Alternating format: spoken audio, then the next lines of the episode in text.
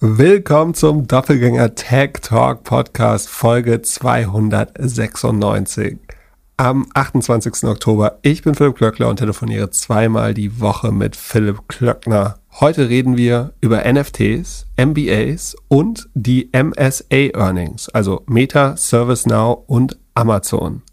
Wir fangen sofort an.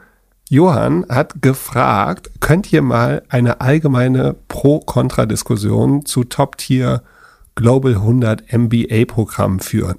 Stichpunkte Zeitinvest, Kosten, Alumni, Netzwerk, Wissen, Lebenslauf. Hast du schon ein MBA? Was soll ich mit dem MBA? Achso, ob ich zusätzlich einen machen will? Im Gegensatz zu dir habe ich ja nicht nach dem Bachelor aufgehört, äh, beziehungsweise bin so alt, dass ich noch ein Vordiplom habe. Genau, das ist die Antwort die Financial Times rankt ja immer diese MBA-Programme. Äh, da gibt's Top 100 äh, für MBAs oder so Executive Educations. Das, die Kriterien sind meistens eigentlich hauptsächlich, wie viel Gehalt man mehr drei Jahre nach dem MBA bekommt und dann eine ganze Menge andere Kriterien wie Preis-Leistungs-Verhältnis, Netzwerk, äh, wie der Karrieredienst ist. Und neuerdings gibt es auch so Sachen wie äh, Vielfalt, also Diversity und CO2-Fußabdruck. Aber lass uns zu den Punkten gehen von, von Johann. Wie viel CO2-Fußabdruck dein MBA hat? Ja. hast du das, äh, hast du geguckt, wie das bei dir ist? Nee, nee.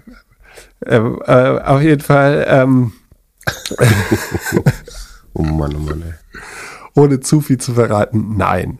Äh, so, lass uns einfach die Nummer 1 MBA nehmen, das Columbia Business School. So, wenn wir jetzt Zeitinvest sagen, dann ist es zwei Jahre. Hä? Wharton ist auf 1, oder? Weil den, den Link, den ich habe, Sollen wir nochmal linken? Ach so. Also, Ach no, es gibt schon eine 23er Version. Entschuldigung, Entschuldigung, Entschuldigung, du hast natürlich recht. Ja, genau. Columbia hat wahrscheinlich einen besseren CO2-Fußabdruck und ist deswegen auf Nummer eins. ja, genau. ähm, äh, aber ja, lass uns die einfach als Beispiel nehmen. Also Zeitinvest wäre zwei Jahre für ein Fulltime MBA. Du kannst natürlich Part-Time Executive-Programme, Hybrid oder so machen, aber ich würde vor Ort vorschlagen. Was denkst du, was das kostet? Für die zwei Jahre? Zwei Jahre vor Ort? Ja. Also du musst zwei Jahre vor Ort sein? Ja. Und studierst vier Semester? Ja. Vollzeit? In Amerika. Äh, 250.000. Könnte sagen, also mit Nebenkosten ist das so wie, also du würdest sagen, ein kleines Gorillas, ein kleines halbes Gorillas Investment oder zehn Business Angel Tickets dieses Jahr. Also zahlst 160.000 für die zwei Jahre an die Uni und dann kannst du wahrscheinlich nochmal 50 Prozent Nebenkosten irgendwie dazu rechnen. Wohnen, oh, Lebensmittel und so weiter. Gut. So, dann Alumni-Netzwerk. Kommt natürlich auf die Uni drauf an, aber ich, das verkaufen sie ja immer mit. So, es gibt Studien, dass die Alumnis sich meistens entscheiden, in dem Land zu bleiben, in dem sie den MBA machen. Das könnte man vorher vielleicht berücksichtigen. Wissen, ohne das Curriculum angeguckt zu haben, ist das, glaube ich, bei allen MBAs das Gleiche, mehr oder minder. Also wirst ein bisschen was über Führung lernen, Accounting, Statistik, Strategie, Marketing, Operations und dann eine ganze Reihe Wahlfächer haben. Und dann Lebenslauf. Wenn du natürlich so einen tollen Lebenslauf hast wie Pip, der vernünftig studiert hat, weil er so alt ist, dann brauchst du wahrscheinlich keinen MBA. Wenn du nur einen Bachelor gemacht hast, wie ich, könnte das Sinn machen. Und auch wenn du, äh, Pip, immer sagst, hier Mint, Mint, Mint, also Mathe, Informatik, Naturwissenschaften und Technik, glaube ich schon, dass Unternehmen da sehr drauf achten, ob jemand ein MBA hat in gewissen, auf gewissen Sphären. Oder denkst du nicht? Ja, wenn du, ja, klar. Wenn du auf der Business-Finance-Seite arbeiten möchtest, klar. Aber es ist, ja. Das vermischt jetzt die Gründungsdebatte mit einer Karrieredebatte. Aber ja, und äh, Johann fragt weiter, ich persönlich favorisiere St. Gallen und erhoffe mir davon insbesondere bessere Optionen im Schweizer Arbeitsmarkt und bei institutionelleren Arbeitgebern, PE, VC, Corporate Consulting, realistisch und sinnvoll, fragt er. Also er möchte wohl aus der Startup-Welt in die Corporate-Welt oder VCPI-Welt. Würdest du das empfehlen? Soll er dafür zwei Jahre irgendwo ein MBA machen? Oh, ich möchte nicht schuld immer sein an äh, andere Leute, sagen, versauten Karrieren dann. Ich glaube, dass in, in, in Investitionen in Bildung und Netzwerk immer prinzipiell, glaube ich, immer schlau ist. Ich glaube auch, dass es nicht der einzige Weg ist. Ne? Also du kannst natürlich genauso Erfahrungen als Operator in einem Startup oder in einer Wachstumsfirma ähm, erlangen. Du holst auch da ein Netzwerk in der Regel. Auch das ist, wird super wertvoll irgendwann in der Regel, ähm, wenn du das genauso gut aussuchst wie ähm, die Business Schools, glaube ich. Ich glaube nicht, dass der einzige Weg ist, ist aber vom, also der Erwartungswert schwankt wahrscheinlich weniger. Du weißt halt, du kommst dann irgendwann auf deine 150.000 Dollar plus. Relativ sicher verlierst zwei Jahre. Ähm, obwohl, was heißt verlierst? Gibt wahrscheinlich Schlimmeres als MBA, äh, sagen sein äh, MBA. Lebt man dann wie so ein Student dann oder was? Funktioniert denn das? Ja, kannst du machen. Ja, warum machst du sowas nicht? Das klingt ja total nach, nach, nach was für dich. Tja. Einfach nochmal zwei Jahre Student sein? Aber es würdest du wahrscheinlich mehr arbeiten als jetzt. naja, wie auch immer. Wenn ich gewusst hätte, dass mein Ruf so leidet unter deinen Witzen. Meinst du, dein Ruf leidet? Meinst du, du hast, dein Ruf hat sich netto verschlechtert in den letzten 300 Folgen? Nee. In den nächsten 300 Folgen wird er sich noch verbessern. Ist ja, ist ja egal, was die Vergangenheit macht. Ähm, genau. Ist, äh, Tag eins. Wir sind drei Schritte äh, im Marathon erst gelaufen würde Andy Jesse sagen. Wo waren wir jetzt äh, stehen geblieben? Ja, ich, also, äh, du, du lernst nochmal neue internationale Leute kennen. Aber wie gesagt, auch das kannst du im, äh, in, in der Firma machen. Ich glaube, bei der Firma ist es schwerer, Qualität zu identifizieren. Also du, wenn du jetzt bei einem Startup oder Growth Company anheierst, hast du natürlich die Gefahr, dass das nicht gut läuft und äh, das ist per se kein Problem. Äh, man sollte einfach schauen, sozusagen sind das Leute, für die man arbeiten möchte oder von denen man was lernen kann. Kommt ein bisschen drauf an, wie alt man ist, glaube ich. Ach, ne, zwei Jahre, da mal studieren. Vier Semester. Was willst du denn da noch alles lernen? Also wie, wie viele Stunden hat man da so am Tag?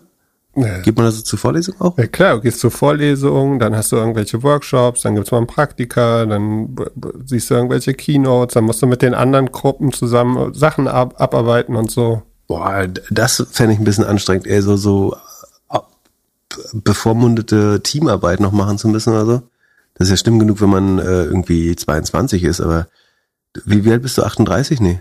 Ich? Äh, du, ja. 40 unter 40. Ach so, genau. Also du sagen, äh, du, du, du näherst dich den 40 an und machst, ich finde das komisch. Ähm.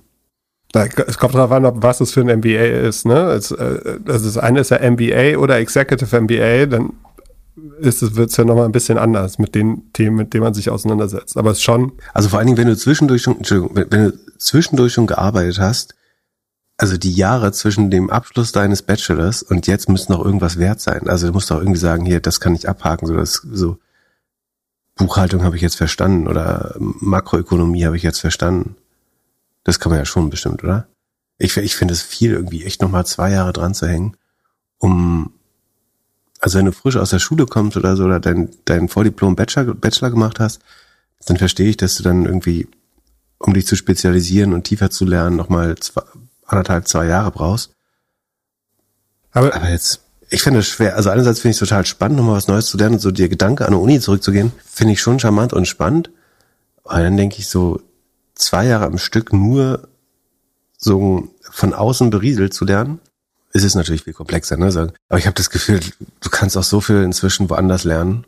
Aber am Ende kaufst du dir, du kaufst dir Certification, das ist klar, das funktioniert auch super. Lernst du wirklich was, was du dir nicht anders eineignen kannst? Das auf keinen Fall. Du kannst dir alles selbst beibringen. Wenn du so eine Platte hast wie du, dann kannst du dir alles selbst beibringen. Aber darum geht's ja nicht. Sondern Was für eine Platte? Die vorne auf deiner Stirn. Also An deiner Stelle würde ich keine Haarwitze machen übrigens. Aber ähm, ja, wir machen mal einen Podcast MBA. Wir wollen einen Podcast MBA machen für, ich würde sagen, 10 Prozent. 29.000, das ist sowieso gerade in. Komm, so, so 29.000 äh, Stellbesohnung über zwei Jahre. Ähm. Better Call Pip oder wie nennen wir das Ding? Aber ich also wie gesagt, also mein, mein ich, ich fazite das nochmal, äh, fasse es nochmal zusammen. Investition in Bildung ist immer gut, äh, hat sicherlich viele Vorteile, nochmal neue Leute zu treffen, eventuell den Aufenthaltsort zu ändern, ähm, Dinge hinzuzulernen. Ähm, es erhöht, glaube ich, die, man verliert zwei Jahre des Lebens, wobei man die auf eine sehr angenehme Weise verliert. Also du verlierst zwei Jahre deiner Karriere, würde ich sagen. Ähm, das finde ich aber gar nicht so schlimm oder schlecht, ehrlich gesagt. Ähm, du hast einen guten Erwartungswert für dein äh, Gehalt später. Du musst einmal das Geld investieren, äh, natürlich. Das ist jetzt auch nicht ganz ohne. Und mir ist aber wichtig, das nicht so erscheinen zu lassen, als wäre das der einzige Weg. So, äh, ich ich glaube, ja, es gibt viele Gründer, Gründerinnen, die ich kenne, es gibt VCs, die ich kenne, die kein MBA haben. Und man kann auch die, diese Gehaltsstrukturen so all, all in auch irgendwie anders erreichen, glaube ich. Und äh, ich glaube, dass das, was man da lernt, auch viel mehr von KI bedroht ist als andere Sachen vielleicht. So. Also, guck mal, ich lese jetzt hier 100, 100 ähm, Universitäten. Die, die Unterlagen kannst du, oder wie gesagt, es stammt, stammt ja letztlich eh alles aus Büchern äh, und Slides. Das wirst du halt irgendwann auch sehr, sehr einfach ähm, replizieren können mit, mit AI, glaube ich, oder aufrufen können. Ob so das Standard Business, Standard wird, sagen, wird, wird das nicht commoditized, dass jede, jede Firma dazu Zugang hat? Klar, aber du musst es ja trotzdem präsentieren und es geht also, ja darum. Du lernst da wieder, du lernst da nochmal ein Upgrade auf deine PowerPoint-Skills. Ja, das äh, bestimmt so. auch. Also, äh, was machst du denn als Business, Kasper? Du gehst in Räume, präsentierst, hältst Reden, äh, guckst dir Zahlen an, analysierst, versuchst Leute zu motivieren und alles, siehst verschiedene Eindrücke, versuchst irgendwie ein Verständnis global zu bekommen. So, dass, also, am Ende ist es ein Tra Trainingscamp für Business-Kasperei. Ich würde gerne mal ein paar Leute hören, die das gemacht haben und so wie die, wie das beschreiben würden. Also, wir, Ah, ich will jetzt auch nicht, dass Leute irgendwelche Audionachrichten schicken. Nee, aber so. eigentlich E-Mail. Schrei okay, schreibt Auf jeden Fall sollten wir mal in der, äh, seid herzlich eingeladen auf der Discord-Community mal so ein, äh, auch vielleicht um dem Fragesteller zu helfen. So jetzt ohne einen riesen Absatz, also einen Absatz gern, aber kein Pamphlet. So in, in drei Absätzen kurz Vor-, Nachteile, was hat es fürs Leben gebracht, äh, war es das wert? Ähm, also würde mich interessieren und hilft bestimmt auch dem Fragesteller, glaube ich.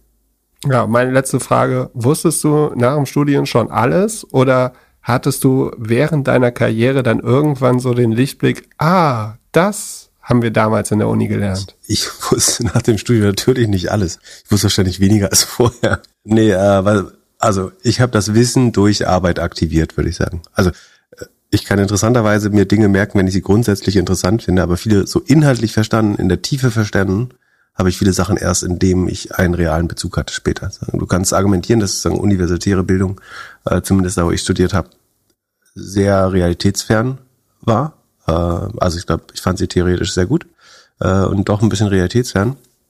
Äh, und glücklicherweise habe ich ist sie trotzdem irgendwo hängen geblieben. Ähm, und ich habe es dann später so, wenn mir das das erste Mal real life, sagen die Probleme oder die Herausforderungen über den Weg gelaufen sind, äh, konnte ich mich daran erinnern, wie man die löst, mehr oder weniger, oder was äh, daran interessant und wichtig ist. Ähm, und ich glaube auch nur die Kombination ist wertvoll. So. Ja, ich denke, die Kombination, das danach nochmal mit anderen Leuten in so einem Environment zu besprechen, auch wertvoll. Also du, am Ende bist du halt damit, keine Ahnung, 40, 100 Leuten, die alle zehn Jahre gearbeitet haben und lernst voneinander und gehst durch verschiedene Sachen durch. So, und das machen zu können, bringt schon einen Mehrwert. Ich würde es nicht machen direkt nach dem Ar also direkt nach dem Studieren so.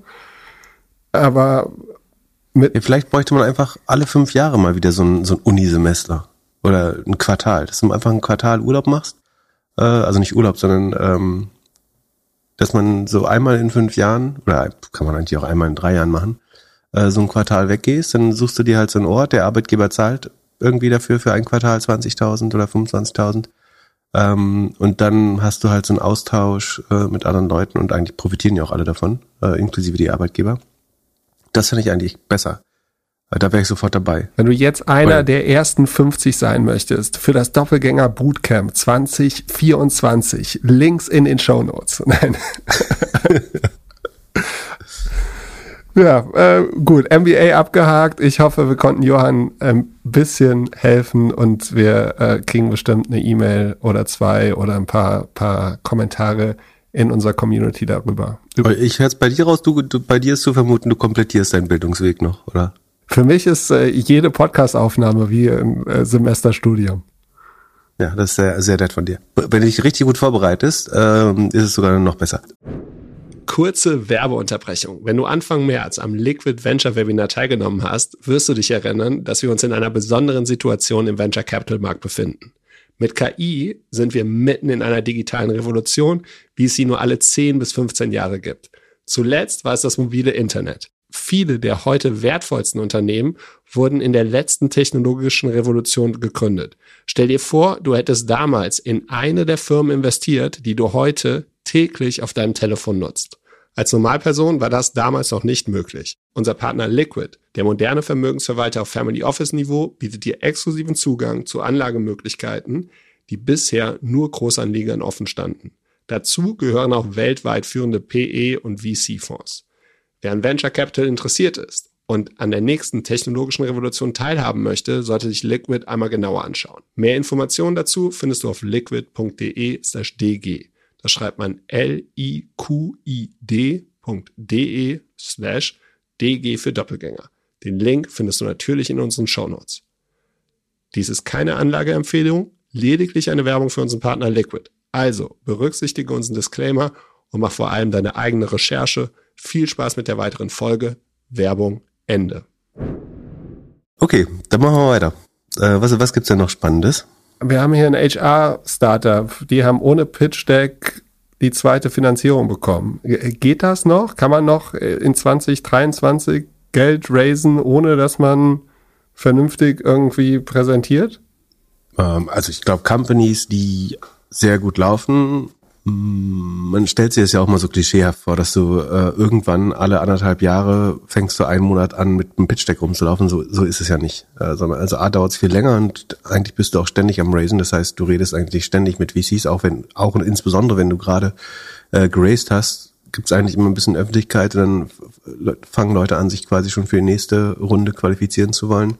Von daher kann das schon sein, dass man jetzt, äh, abgesehen davon ist das die Firmendarstellung. Ne? Also man könnte auch sagen, das ist eine gute PR-Story. Aber es, es, gibt definitiv Firmen, äh, du kennst auch eine, glaube ich, ähm, die einfach, obwohl sie gerade gar nicht raisen wollen oder unterwegs sind äh, im Kapitalmarkt, angesprochen werden, ähm, wo man mehr oder weniger die, die ist, das Current Trading, also die aktuellen Zahlen, äh, einmal abfragt äh, und Leute bereit sind, darauf basierend äh, vielleicht schon eine höhere Bewertung zu bezahlen, weil man prinzipiell der Diligence der vorherigen Investoren vertraut äh, und eigentlich nur verstehen will, was treibt die Bewertung und was müsste ich jetzt mehr zahlen. Ähm, ich glaube, so selten ist das nicht. Das Startup, über das wir reden, ist Empion von zwei Doktorantinnen der WHU gegründet. Die haben schon mal vor zwei Jahren eine Runde gemacht und jetzt gibt es sechs Millionen. Hast du zufällig das Pitch Deck oder dich informiert, was sie genau machen? Ich habe nur KI gelesen. Du hast doch gerade gesagt, dass sie kein Pitch Deck haben. Woher soll ich das Pitch Deck haben? Stimmt. Äh, vielleicht hast du eine WhatsApp-Nachricht bekommen oder so. Nee, äh, ich kann das tatsächlich. Äh, ich habe aber versucht, das zu verstehen. Also wenn ich äh, sagen, es richtig verstehe, geht es um so ein bisschen Matchmaking zwischen Arbeitgebern und äh, Talenten. Ich glaube, so äh, bei einer 6 Millionen war das 6 Millionen Infusion oder 6 Millionen Bewertung? Ja, Infusion. Also so. Geld ja. bekommen. Ja, achso, und für 14 Prozent. Äh, das heißt, ähm, Sekunde 6, 14, müssen 40 Millionen? Nein, Sekunde. Äh, muss ich mal nachrechnen. Äh, was muss ich jetzt rechnen? 6 mal 7, ne? Ungefähr. Doch, sind 40 Millionen. Ähm, also die Bewertung ist 40 Millionen. Äh, das finde ich eigentlich, also entweder müsste man sehr, sehr schnell wachsen oder schon deutlich über eine Million ERA haben. Also eher über zwei Millionen eigentlich, ja. Das finde ich, also laut der Webseite haben die, ach so, in fairer Weise, ne, ich habe in dem Markt auch Investments, aber ich rede deswegen jetzt nicht besonders schlecht darüber oder so, sondern es geht eher darum, das Modell zu verstehen, äh, was ich ehrlich gesagt noch nicht 100% tue. Genau. Wo waren die? Achso, auf der Webseite werden, wird schon von 500 Kunden äh, gesprochen.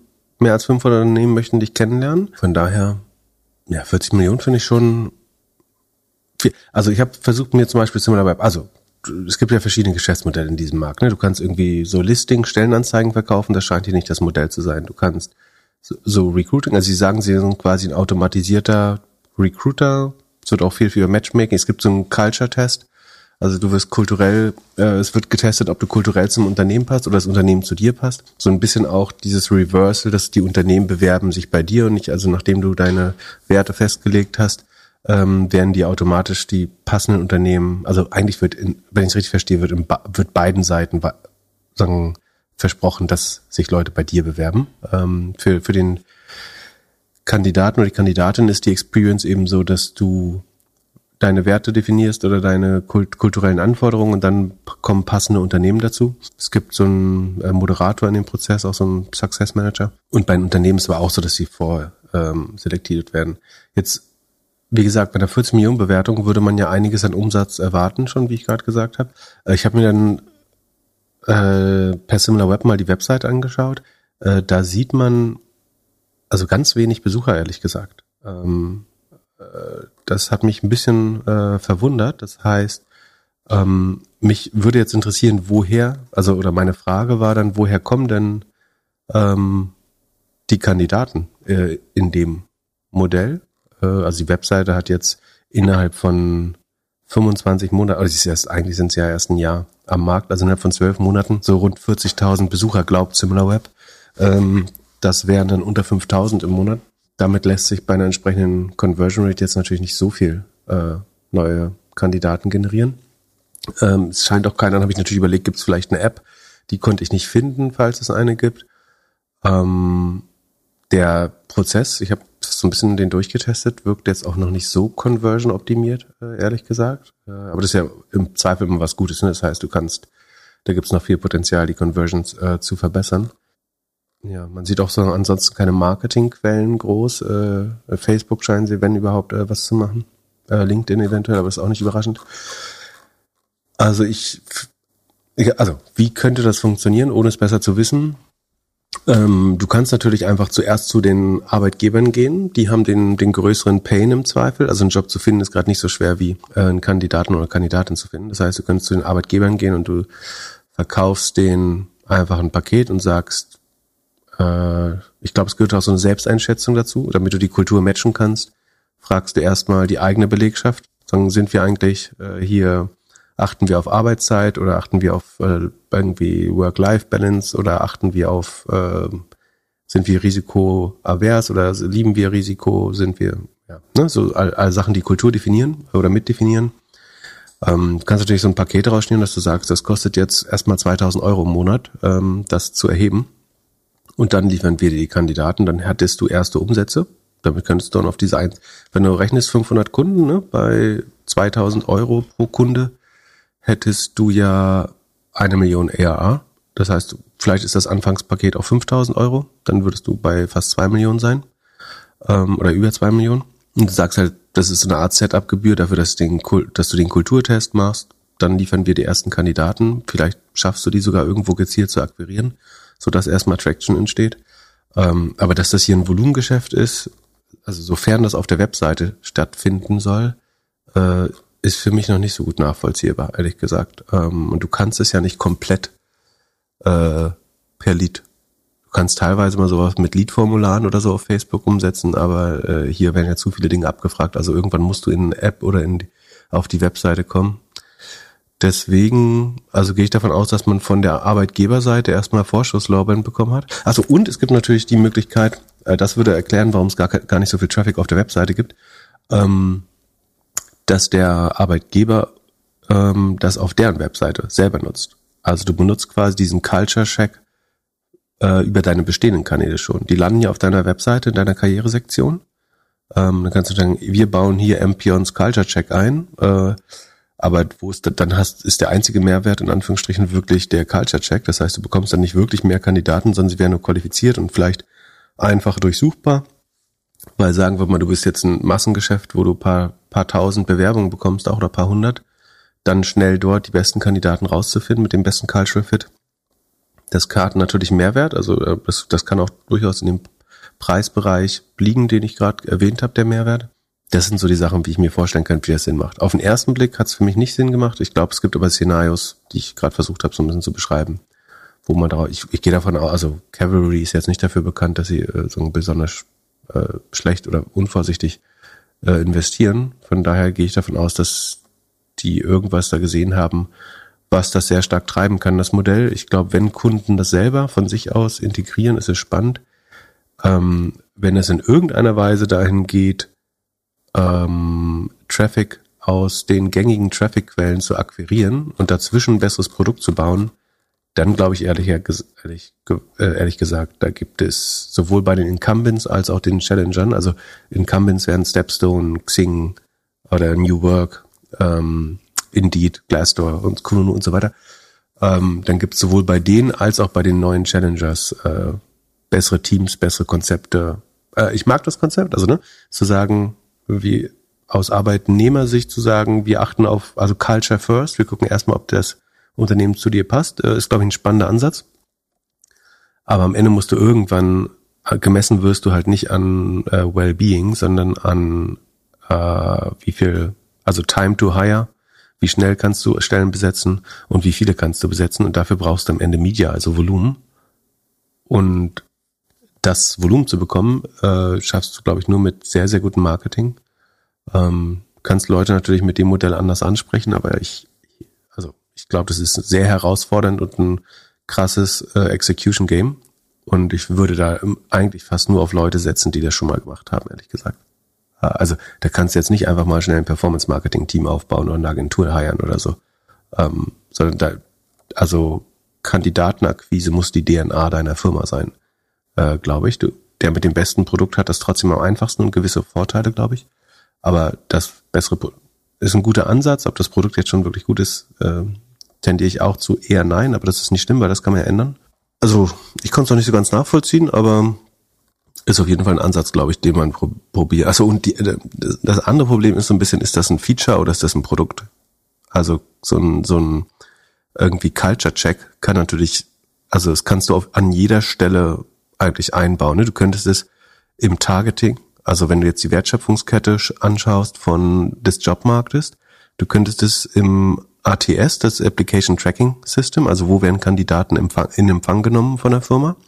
Sagen wir, du bist jetzt äh, Amazon ist kein gutes Beispiel, die haben immer eigene Sachen. Ähm, du bist jetzt Mercedes, so dann hast du wahrscheinlich ähm, SAP Success Factors als so HR Suite. Ähm, dann könntest du auf auf Level des ATS, wo du jetzt deinen Lebenslauf hochlädst und so, könntest du sagen, wir machen Culture Check. Ähm, das wäre nur ein Feature für SAP quasi. Ähm, der Kandidat muss eh durchlaufen, die Firma kann das Self-Assessment auch mit SAP relativ einfach machen, dann wäre es ein bisschen zu dünn. Du könntest sagen, ist passiert auf der ähm, du könntest genauso gut auf der Werbeseite schon machen. Das sagen die großen Werbenetzwerke sagen, wir, wir wissen eigentlich, die, wir kennen die Präferenzen unserer Nutzer schon sehr gut äh, und bieten das an. Äh, du kaufst es einfach, einfach effizienter an, ein, gewisse kulturelle Präferenzen, also wo du ab, also ein LinkedIn oder ein Facebook kann da fragen, ob du lieber zu Hause arbeitest oder lieber remote oder so. Ja, bin gespannt. Viel Erfolg.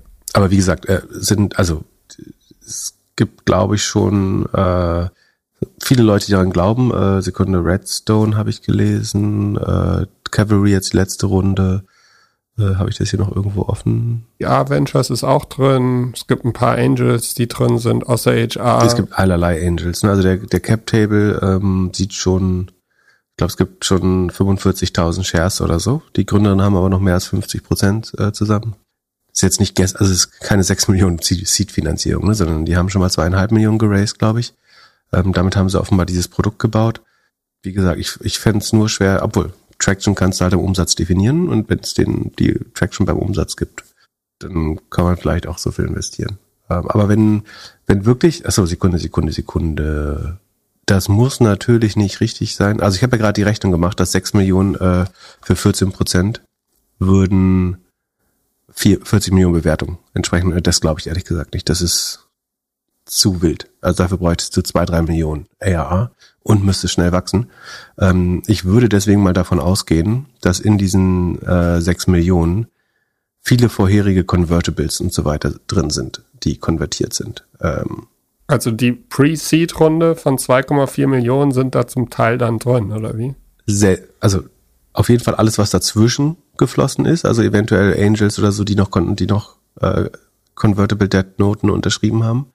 Äh, eventuell sogar die ersten 2,4. Vielleicht waren die ersten, wenn die ersten zwei, obwohl es gab, glaube ich, zwei Runden, äh, müsste ich jetzt nachschauen. Ähm, also es gibt 45.000 Shares. Ich wäre dann auf jeden Fall auf die Überschrift sofort reingefallen. Das AR-Startup Empion erhält 6 Millionen Euro Investment. Ja, ich meine, das ist ja auch das Ziel natürlich, dass du das liest. Ach Gott, oh Gott, oh Gott. Ähm, also die Gesellschaftsliste hat sich siebenmal geändert schon laut dem Unternehmensregister. Ob das stimmt, weiß ich natürlich alles nicht. Ähm, wann war die Seed-Runde? Hast du dann ein Datum zufällig? Vor zwei Jahren. Also am 15. August 2022 war klassische Slides will keiner sehen auch schon die PR-Story, sehe ich gerade. Also die 2,4 Millionen wurden offenbar auch schon ohne äh, Pitch Deck äh, ge geraced. Okay, aber es gab jetzt allein 2022 fünf Runden. Boah, das jetzt, äh, würde jetzt zu weit finden, das alles nachzuvollziehen, äh, ehrlich gesagt. Aber prinzipiell, also jetzt losgelöst äh, von dem Startup, was du natürlich machen kannst, ist, ähm, dass du eventuell sozusagen Wandeldarlehen hast in der Zwischenzeit und die konvertieren dann mit der Runde. Äh, ich kann mir nicht vorstellen, dass jetzt hier 6 Millionen auf 42 Millionen Bewertungen äh, da reingeflossen sind. Ähm, beziehungsweise 42 muss ja auch nicht stimmen, weil ah, doch, ich muss jetzt doch gucken. Ähm, sonst, ähm, da gab es auch zwei Termine nacheinander. Ach, Mann, ist das kompliziert. Wieso würde man so viele Termine machen? Hm, weil immer wieder neue Parteien hinzukommen, was weder gut noch schlecht ist, äh, ist überhaupt nicht wertend. Wir hatten ja letztes Mal oder vorletztes Mal darüber geredet, was der Sinn dieser Anleihen ist. Äh, ist natürlich ein Vorteil, dass du nicht mit jedem neuen Investor zum Notar latschen musst. Ähm, so, also wir gucken jetzt einmal. Es gab, letztes Jahr haben wir geschlossen mit und hier gibt's keine Summe. Jetzt muss ich das echt mit der Hand zusammenrechnen. Nee, ne? Ach doch, doch, äh, Sekunde. Stand 15. September 23 gab es noch nur 35.883 Anteile, wenn ich es richtig lese. Und da gab's noch kein Cavalry, da war Peak drin schon und viele andere Angels. Genau. So, was habe ich gesagt? Äh, 35,883, ne? Halt. Nun gibt es 45,261 Sekunde. Okay, es sind ungefähr 21, 20, 21 Prozent ähm, neue Anteile geschaffen worden zu 6 Millionen. Wäre halt immer noch viel. Wären 30 Millionen Bewertungen. Aber wie gesagt, ne, also niemand kann das überprüfen. Ob der, also es kann sein, dass Geld, was dazwischen geflossen ist in diesen, es gab auf jeden Fall Veränderungen, ob das jetzt neue Kapitalerhöhungen waren, konnte ich jetzt so schnell nicht prüfen in der Zwischenzeit. Ich, ich wäre überrascht, wenn das 100% äh, frisches Geld wäre, äh, ehrlich gesagt. Aber also zu, zur Erklärung, was, du, was oft gemacht wird, ist das, das ganze Geld, was in der Zwischenzeit zwischen zwei Runden eingesammelt wird. Da ist oft so, dass man da kleinere Convertibles oder so mal schreibt, weil man noch einen Angel getroffen hat, den man mag oder ähm, es irgendeinen Strategen gibt, der sich irgendwie ein frühes Ticket sichern will oder man möchte irgendjemand anders incentivieren. Dann sammelt man das Geld schon vorher aus, ein. Das ist dann bis heute vielleicht auch schon verbraucht wieder, also nicht mehr da. Aber man zählt es dann theoretisch, konvertiert das natürlich alles dann jetzt in dieser einen großen Runde. Und so könnte es zu einer größeren Summe kommen, als jetzt tatsächlich netto zuletzt hinzugeflossen ist. Kann aber auch sein, dass sechs Millionen neu hinzugeflossen sind. Man, man weiß es nicht, äh, was eben schwer ist, ist nachzuvollziehen, wie das passiert ist. Wir werden also nicht, äh, wie das passiert ist, äh, das ist auch schwer nachzuziehen, aber vor allen Dingen, äh, auf welcher Basis das bewertet wurde. Es ich könnte mir vorstellen, also du kannst am HR-Markt schon viel verkaufen, ohne jetzt direkt Performance äh, zu verkaufen, ähm, weil die Arbeitgeber einfach viel Pain haben. Und wenn du so eine Mischung aus Self-Assessment, Employer Branding, äh, du bist erstmal überhaupt auf der Plattform, ähm, du kannst deine, du kannst bestehende Kandidaten schnell durch so einen Test jagen selbst mit dem als Tool kann man bestimmt äh, eine siebenstellige Summe an Umsatz generieren, wenn man äh, gut dabei ist, das zu verkaufen. Ähm, ansonsten, äh, ach so, was man auch noch sieht auf der Website ist, äh, von OMR Reviews äh, wird da quasi das gezeigt. Äh, da habe ich mal nachgeschaut, da gibt es tatsächlich elf Reviews schon zu dem Tool. Fairerweise die Hälfte, weiß nicht ob die Hälfte, aber einige scheinen jetzt von Investoren und Angels äh, zu kommen, teilweise sogar doppelt. Aber also richtig geht daraus auch nicht hervor, was das Tool macht, außer die Sachen, die ich eben schon beschrieben habe äh, natürlich.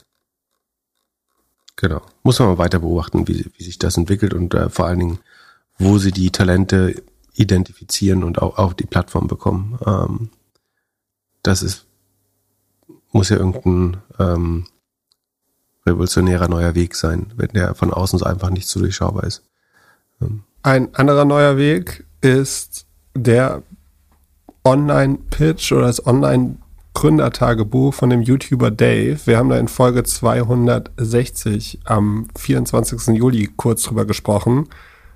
Kapitelmarke ist Payback Influencer Idee. Damals warst du skeptisch. Du meintest, sie versuchen ihr eigenes Monetarisierungsproblem zu lösen, aber für die Shops und die Konsumenten wird nicht wirklich ein Problem gelöst. Und äh, da kamen jetzt so ein paar Mails, ein paar Nachrichten rein, dass Dave jetzt anfängt, auf YouTube Videos zu produzieren äh, über die Gründung seines Startups. Er hat mit drei Leuten eine Firma gegründet, 200.000 Euro in die Idee investiert, mehr als er auf dem Konto gehabt hätte. Und äh, es geht jetzt los. Am Sonntag wird das Produkt gelauncht. Äh, es heißt Save It, ist eine Cashback-App, in der die Nutzer, also wenn du der Influencer bist und ich der Nutzer und ich kaufe was unter deinem Hashtag oder deinem Namen, dann bekomme ich 80% Cashback und du als Creator 20% von dem Cashback. Also mal angenommen, das Cashback ist 5 Euro dann teilen wir uns das schön. Äh, vier für mich, ich spare ein bisschen und du kriegst ein bisschen Kohle. Vom Storytelling her würde ich 10 für 10 geben. Also wir tun mal ein Video in die Shownotes, kann man sich angucken. Ich habe natürlich gleich geschaut. Mein, mein, erster Blick war, wie sieht der Cap Table auf, aus? Nachdem wir jetzt in der Vergangenheit bei Pizza und bei Chicken McNuggets hier gesehen haben, dass ja, die Influencer doch gerne Produkte in die Kamera halten ohne viel Equity zu haben, äh, sieht es so aus, dass es eine Planic GmbH gibt. Die Firma wird nicht so wie Davis beschreibt in dem Video von ihm und den drei Leuten gegründet, sondern die drei IT-Berater haben die GmbH letztes Jahr gegründet und er hat Höhle der Löwen-Style sich jetzt 70 Prozent der Firma genommen. Äh, also der neue Cap-Table sieht jetzt so aus, die drei Jungs, die entwickeln, haben jeweils 10 Prozent und Dave 70 für das Investment von 200.000 Euro wahrscheinlich. Und ja, die bauen jetzt äh, an dem Ding. Aktuell ist noch Honeymoon, das Produkt ist noch nicht draußen. Äh, das kommt Sonntag und äh, wie, wie ein normaler Gründer werden dann sehr große Ideen auf einmal gesponnen. Äh, also äh, man sieht, ein, das neueste Video ist, äh, da spricht er mit einem der Leute aus dem Mr. Beast Universum und, und meint, er würde, könnte mit seiner App das internationale Monetarisierungsproblem lösen. Äh, bei einem zweiten Video macht er so äh, kurz eine Geste, dass er auch Payback im stationären Handel herausfordern könnte. Ich bin gespannt. Ja, wir, wir werden werden sehen, als äh, um zu sehen, wie man ein Startup gründet, das ist ganz witzig zu, zu also ganz entertaining anzugucken. Aber auch da ist wahrscheinlich genau die gleiche Frage äh, wie bei der Startup-Idee davor. Wie schaffst du es halt wirklich, Volumen von Nutzern, Nutzerinnen auf die Plattform drauf zu bekommen? Also ich, aber ich glaube, das soll ja der Trick sein, ne? dass du sagst, also es ist letztlich eine Cashback-App, ne? eine total ordinäre Cashback-App, wovon es äh, ausreichend äh, viele gibt. Die, die haben natürlich alle das Problem der Kundenakquise, ne? dass du äh, also rela eine relativ schwache Monetarisierung hast über Affiliate Marketing äh, und du neue Kunden gewinnen musst, äh, relativ teuer. Und was, glaube ich, sein, seine Hypothese ist, dass du über die bestehende Bindung zwischen CreatorInnen und ihren Followern quasi das umgehen kannst, sondern das quasi, die betteln dann in jedem Video am Ende nochmal, hey, und nutzt mein Hashtag in der Save It App äh, oder mein, wie sagt, wie nennen die das? Äh, Creator Tag oder Creator Code. Genau, Creator Code. Also es das heißt dann eben so Ad Montana oder so ähm, oder Ad Monte und dann teilst du dein Geld quasi mit Monte. Das heißt, das könnte quasi das, die, du musst weniger Media einkaufen, weniger Werbung einkaufen, äh, um Kunden zu akquirieren, wenn das funktioniert, weil das für ähm, Creator und Creatorin natürlich eine spannende, also theoretisch passives Einkommen werden kann. Ne? Wenn deine Schäfchen immer schön einkaufen gehen äh, und du immer ein Fünftel des Cashbacks bekommst äh, langfristig, dann hast du tatsächlich äh, eine der besten Möglichkeiten, passives Einkommen zu bekommen. Du musst es nicht ständig neu bewerben ist, und wenn du es neu bewirbst, kriegst du eventuell auch neue Accounts oder neue Follower, die das nutzen für dich. Ähm, und so eine gewisse Lifetime-Komponente hat das eigentlich, was, was ganz spannend ist. Sicherlich. Äh, die Frage ist natürlich aber, sind deine Creator wirklich so loyal, dass sie das machen? Weil das, die 20 Prozent kommen ja irgendwo her, nämlich auf die verzichtest du. Also oder auf Deutsch gesagt, wenn du es irgendwie über einen äh, irgendwie keine Ahnung normales Cashback äh, Cash Cashback Produkt irgendwie egal Schub was weiß ich was da alles gibt oder andere Deal Plattformen MyDeals ganz viele ähm, selber machst dann kriegst du ja den vollen Cashback also in dem Fall ein Viertel mehr ähm, und das heißt, Leute, die wirklich Deals-heavy sind, die, die Lust haben auf Deals, die Lust haben auf Cashback, ich glaube, die kennen den Markt ganz gut, die würden schnell vergleichen und merken, dass weniger Geld bei ihnen landet, äh, würde ich vermuten. Ich glaube, es ist schwer, mehr Geld von den Shops aus dem Kreuz zu leiern. Also du kannst natürlich sagen, es ist kein Nullsummenspiel. Den Teil, den die Creator bekommen, äh, zahlt der, muss der Shopkunde oben drauf zahlen. Das halte ich ehrlich gesagt für schwer. Ähm, Gerade wenn du so klein anfängst, ist es unheimlich schwer, überhaupt in die das, das kommt noch dazu, dass die großen Plattformen natürlich auch in besseren Vergütungsstaffeln drin sind, eventuell mehr äh, Cashback bekommen. Also du ist ja nicht so, dass du ab, ab, ab morgen irgendwie die gleichen Konditionen wie ein Payback oder so bekommst. Ähm, das ist sehr unwahrscheinlich. Ähm, von daher, ich, ich halte es für einige, also die, ich verstehe die Logik, aber ich halte es für schwerer, als man äh, denkt. Plus, das basiert ja äh, oft noch auf Cook. Ich weiß jetzt nicht, wie du es in der App machen würdest, aber wenn es auf Cookies basiert, ist natürlich diese gesamte Affiliate und Cashback und ähm, Deal-Industrie natürlich auch so ein bisschen ge gefährdet von, von der Abschaffung des Cookies. Da gibt's natürlich immer Umwege und Möglichkeiten über Codes und so weiter. Aber äh, das könnte nachteilig sein. Äh, was ich, den, den stärksten Punkt finde ich tatsächlich, dass das Internationalisierungsproblem löst. Also dass du, wenn diese App international wäre, kannst du Follower in aller Herren Ländern quasi monetarisieren als Influencer. Ob der Use Case jetzt wirklich so groß ist, ist aber nochmal eine andere Frage, glaube ich. Ja, und ist die Conversion Rate da überhaupt so groß?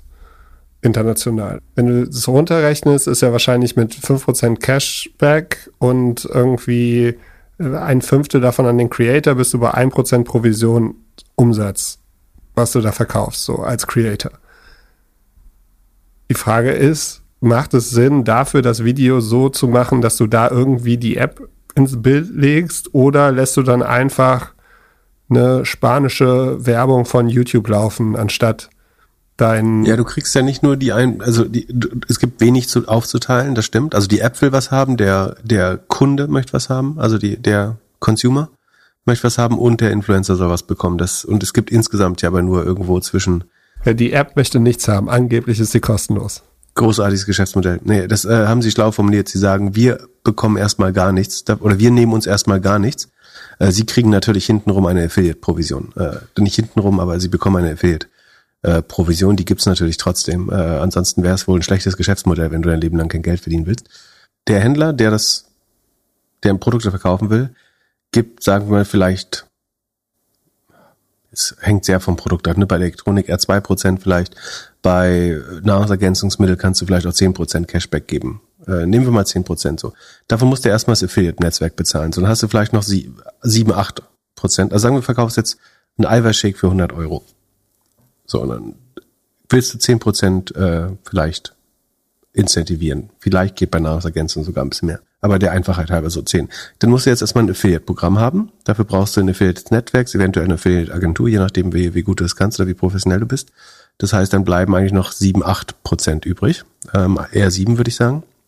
Davon will der Affiliate jetzt Geld verdienen. Das sind, werden wahrscheinlich so 2 Prozent sein. Dann sind wir auf 5 runter. Und von den 5 kriegt jetzt der Influencer ein und der, also du kriegst vier Cashback, die den Händler 10 Prozent kosten. Sehr stark vereinfacht, gibt kompliziertere Modelle und so weiter. Der Vorteil ist aber natürlich, dass nicht diese 1% spannend sind für den äh, Influencer, sondern das kauft der Kunde am nächsten Tag noch was anderes in der App, äh, geht irgendwie zu Zara oder H&M oder was auch immer, ähm, verdienst du daran ja auch mit. Äh, das ist ja eben die, ich gehe davon aus, dass es eine Lifetime-Vergütung gibt. Also wenn du einmal deinen Cash-Tag gewählt hast, das war auch das Problem. Du musst dich, wenn ich es richtig verstehe, erstmal für einen Influencer entscheiden, den du unterstützen musst, möchtest. Ähm, es wäre jetzt technisch aber keine große Herausforderung, das irgendwie splitbar zu machen, dass du zwei Leute supporten möchtest, dann kriegt halt jeder ein halbes Prozent. Ähm, Wenn ihr äh, erfahren wollt, wie das ist, ihr könnt entweder den Gutscheincode von Pip nehmen oder von mir, wenn ihr bei O-Strom jetzt äh, euren. Ähm, also diese Internationalisierung klingt erstmal spannend, aber ich glaube dann, dass die meisten Influencer aber auch gar nicht so international sind. Das ist so ein bisschen wie Podcaster, glaube ich, dass sie eigentlich einen sehr starken lokalen Footprint haben. Äh, fairerweise sagen wir, das Business schlecht zu machen, ist wenig administrativer Aufwand das richtig, richtig gut zu machen, ist unheimlich großer Aufwand, äh, so aus eigener Erfahrung, glaube ich, und braucht unheimlich gute Operational Skills. Ähm, also ich würde ehrlich gesagt, also der Twist ist ganz nett zu sagen, wir die das Kundenakquiseproblem lösen wir mit den Influencern, aber die Kernzielgruppe, also wer weiß noch nicht, dass es Apps gibt, wo du Geld zurückbekommst. So. Und die, die, die das richtig geil finden, A, sind die schon bei ihrer Lieblingsplattform und B, werden die vergleichen und werden sehen, ich bekomme bei Save It weniger zurück als bei den äh, Top-Deal-Seiten oder Top-Cashback-Seiten. Ähm, äh, und deswegen würde ich sagen, es ist, sofern du nicht sehr, sehr schnell sehr, sehr viele Influencer davon überzeugst und so groß wirst, dass du wirklich gute Konditionen äh, bekommst, halte ich es für, ein, äh, für eine Totgeburt. Und ich würde sagen, es lebt kein Jahr weiter. Obwohl es sehr kapitaleffizient ist. Ne? Also du brauchst ja, ich habe auch überlegt, der hat ja 200.000 investiert da auf eine 300.000 Bewertung. So, äh, gut, äh, wie du sagst, Höhlendeal. Äh, aber ähm, wofür, wofür man die braucht, frage ich mich auch. Ähm, ja, als nächstes gibt's jetzt Förderung und dann Angel-Geld und dann VC-Geld.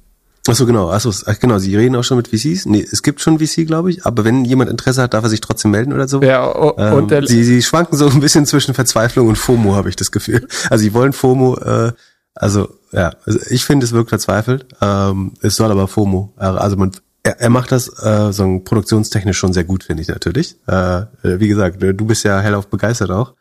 Ähm, bei mir schwingt so Fake it until you make it. Aber das macht ja auch jeder Gründer und jede Gründerin. Das ist halt auch normal. Das ist auch fair. Äh, finde ich auch nicht schlimm. Äh, aber ja, ich, also ich habe ich würde sagen, bin gespannt, wer da investiert. Also angeblich ist ja schon ein VC heftig interessiert oder schon kurz vorm Unterschreiben oder ist schon unterschrieben. Ich habe es nicht ganz verstanden am Ende.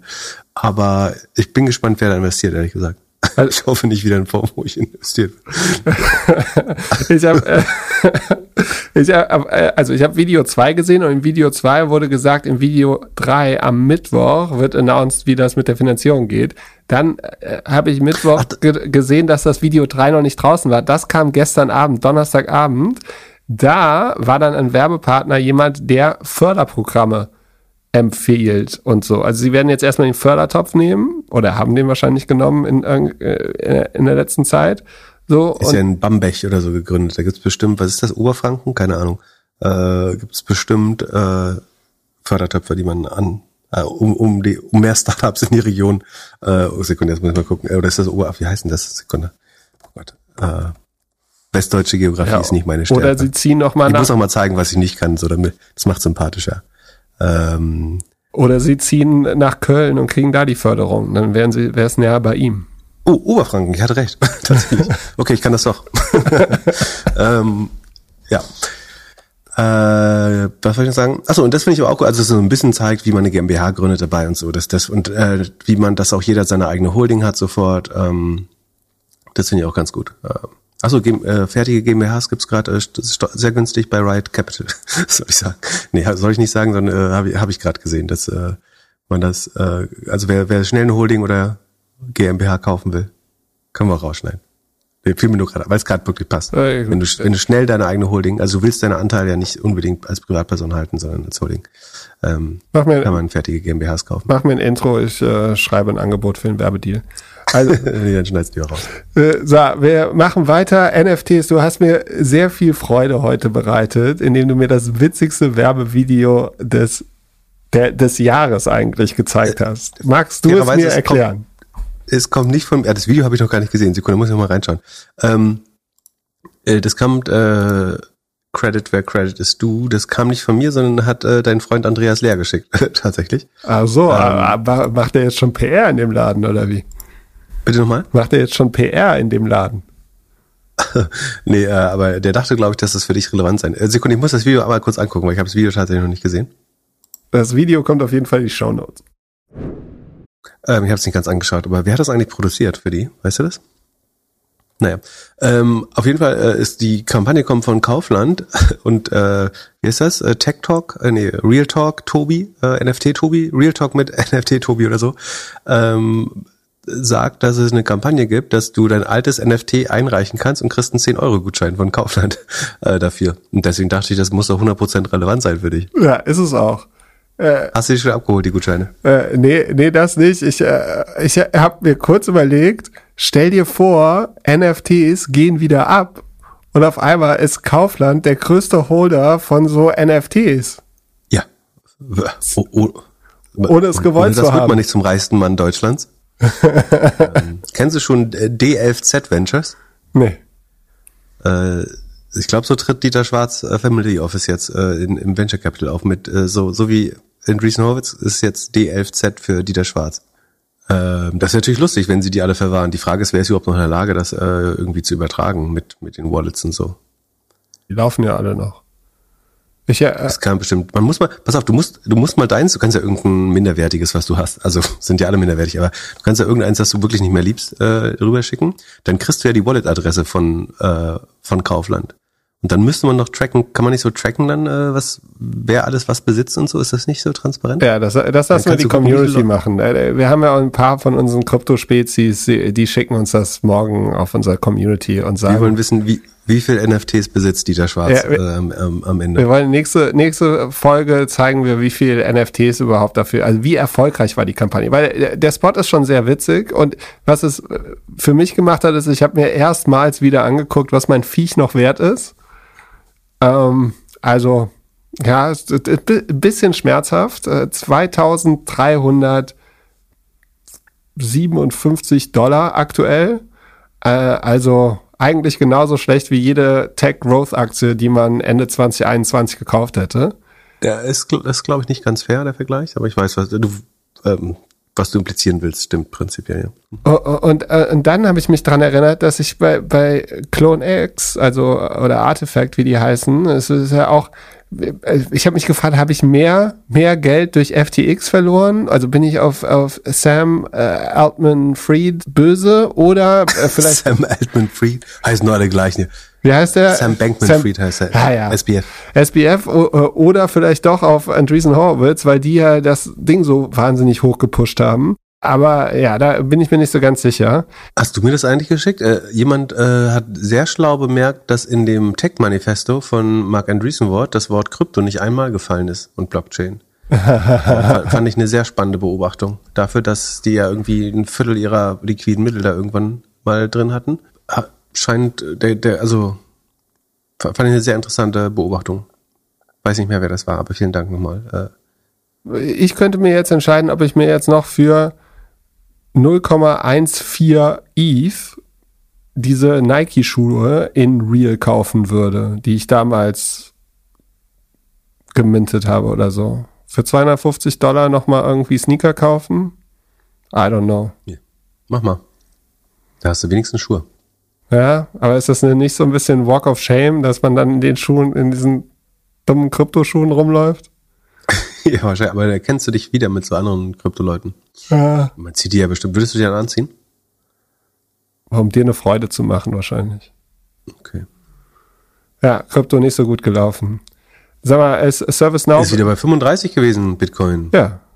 Stimmt. Läuft. Stimmt. Ja, äh, wie tech Vielleicht deswegen will, will Kaufland uns die NFTs klauen jetzt. Ja, das ist das größte Arbitragemodell. Das wird so krass. Stell dir vor, die NFTs geht nächstes Jahr ab und auf einmal. Ja, aber wie wahrscheinlich ist das, ganz ehrlich? Ja. Glaubst du, also glaubt irgendwer, dass NFTs nochmal wiederkommen? Ja. so Rare hat 700 Millionen geraced. Eieiei. Es handelt sich hierbei nicht um Anlageberatung. Man sollte aufgrund des Gehörten keine Kauf- und Verkaufsentscheidungen zu Aktien und anderen Wertpapieren treffen. Es besteht immer das Risiko eines Totalverlustes. Solltet ihr dennoch aufgrund der Informationen im Podcast handeln, handelt ihr stets auf eigenes Risiko und wir können unmöglich für etwaige Verluste haften. Alles könnt ihr auch nochmal unter doppelgänger.io slash Disclaimer nachlesen. Hast du uns Earnings mitgebracht? Ähm, auf jeden Fall. Das ist ja die, die Top-Tech-Woche quasi. Wir können auch ein bisschen langweilig mit äh, ServiceNow ähm, anfangen. Die äh, Unternehmenssoftware relativ gute Zahlen äh, reported äh, was ist das Kürzel? Now ist das Kürzel. Ah, äh, Wachstum hat sich beschleunigt. Die waren mal auf 22 runter, aber selbst das war eigentlich noch sehr gut für für die Nach-Corona-Zeit, sind jetzt aber auf, in drei Schritten auf 27,2 inzwischen hochgegangen beim Subscription Revenue. Rohmarge ungefähr stabil geblieben. Kosten wachsen auch noch relativ stark weiter, aber natürlich nicht, also nicht so schnell wie der Umsatz. Äh, Kosten wachsen nur 16,5, äh, während Revenue 27,2 Prozent wächst. Kannst mal aufhören, jetzt immer in dem Cheat rumzufummeln, während ich spreche, das lenkt mich extrem ab, weil ich Angst habe, dass du da Quatsch reinschreibst. also sind äh, weiterhin, waren, waren immer profitabel eigentlich, sind weiterhin profitabel, machen äh, ungefähr zehn Prozent operative Marge. Das waren im Vorjahr nur fünf Prozent, ähm, also quasi verdoppelt äh, die operative Marge. Ähm, wie gesagt, seit 27% wachsen. Ich glaube, das letzte Mal, als wir nachgeschaut haben, waren sie dann aber unheimlich teuer. Äh, Rohertrag pro Mitarbeiter ist auch innerhalb von einem Jahr von 285.000 äh, im Quad, nee, im Jahr auf 323.000 äh, gestiegen. Und ich glaube, äh, ServiceNow ist aber relativ hoch bewertet auch, äh, weil das wie ein Uhrwerk, äh, Bill, McGir äh, Bill McDermott, der ehemalige SAP-Chef, leitet das ja. Ein sehr seniorer äh, SaaS Executive. 113 Milliarden kostet ServiceNow schon. Das entspricht 13 mal Umsatz. Also relativ teuer dafür, dass die äh, Profitmarge noch gerade, also operative Marge ja nur 10% ist. Ähm, Cashflow kommt schon ein bisschen mehr bei rum. Äh, 3 Milliarden Cashflow im Jahr, also man kann auch sagen 30 mal Cashflow. Äh, nee, eher 40, 40 mal Cashflow. Immer noch teuer. Aber ja, gute Zahlen. 27% Wachstum äh, in diesen Zeiten, nicht, nicht von schlechten Eltern. Sie sagen, AI hat dabei viel geholfen. Ob das jetzt äh, der Grund ist, bin ich mir nicht so sicher. Aber ja. Ähm, okay, dann kommen wir mal zu den spannenderen Firmen. Willst du mit Meta oder mit Amazon anfangen? Darfst du dir aussuchen? Mach erstmal Meta. Amazon interessiert mich mehr. Okay, Meta hat am Mittwoch reported und äh, ich würde sagen extrem gute Zahlen äh, geliefert. Also zur Einordnung vor einem Jahr ist Meta um viereinhalb Prozent geschrumpft beim Umsatz, äh, für zwei Quartale in Folge sogar. Und jetzt wächst man wieder 23 Prozent. Äh, also erholt sich äh, extrem gut äh, vom Vorjahr. Grund dafür ist einerseits vielleicht das, der, der Werbemarkt, dass Advertiser zurück äh, an den Markt kommen. Das hat man auch bei Google und Snap gesehen, dass es ähm, wieder, dass es prinzipiell wieder einen Wachstumsmarkt gibt, aber keiner wächst so schnell wie Meta. Ne? Also Google im Vergleich war bei 12, wenn ich es richtig erinnere. Sekunde, ich guck mal nach, kein Quatsch erzählen. Äh, Google ist gewachsen 11 Prozent, nicht 12. Ähm, Snap, glaube ich, 5 äh, und Meta wächst aber 23 Prozent gegenüber dem Vorjahr. Ähm, sparen sogar noch ein bisschen beim äh, bei den Costs of Revenues. Dadurch verbessert sich die äh, Rohertragsmarge nochmal um ähm, von 79,4 Prozent auf 81,8, also um äh, 2,4 Prozentpunkte ähm, oder 240 Basispunkte. Und dann haben sie bei den Kosten brutal gespart, also nicht brutal, aber sie haben ordentlich gespart. Äh, operative Ausgaben sinken um 13 Prozent, äh, hauptsächlich beim Marketing und Sales haben sie fast ein Viertel gecuttet, minus 24 Prozent Marketing und Sales-Kosten.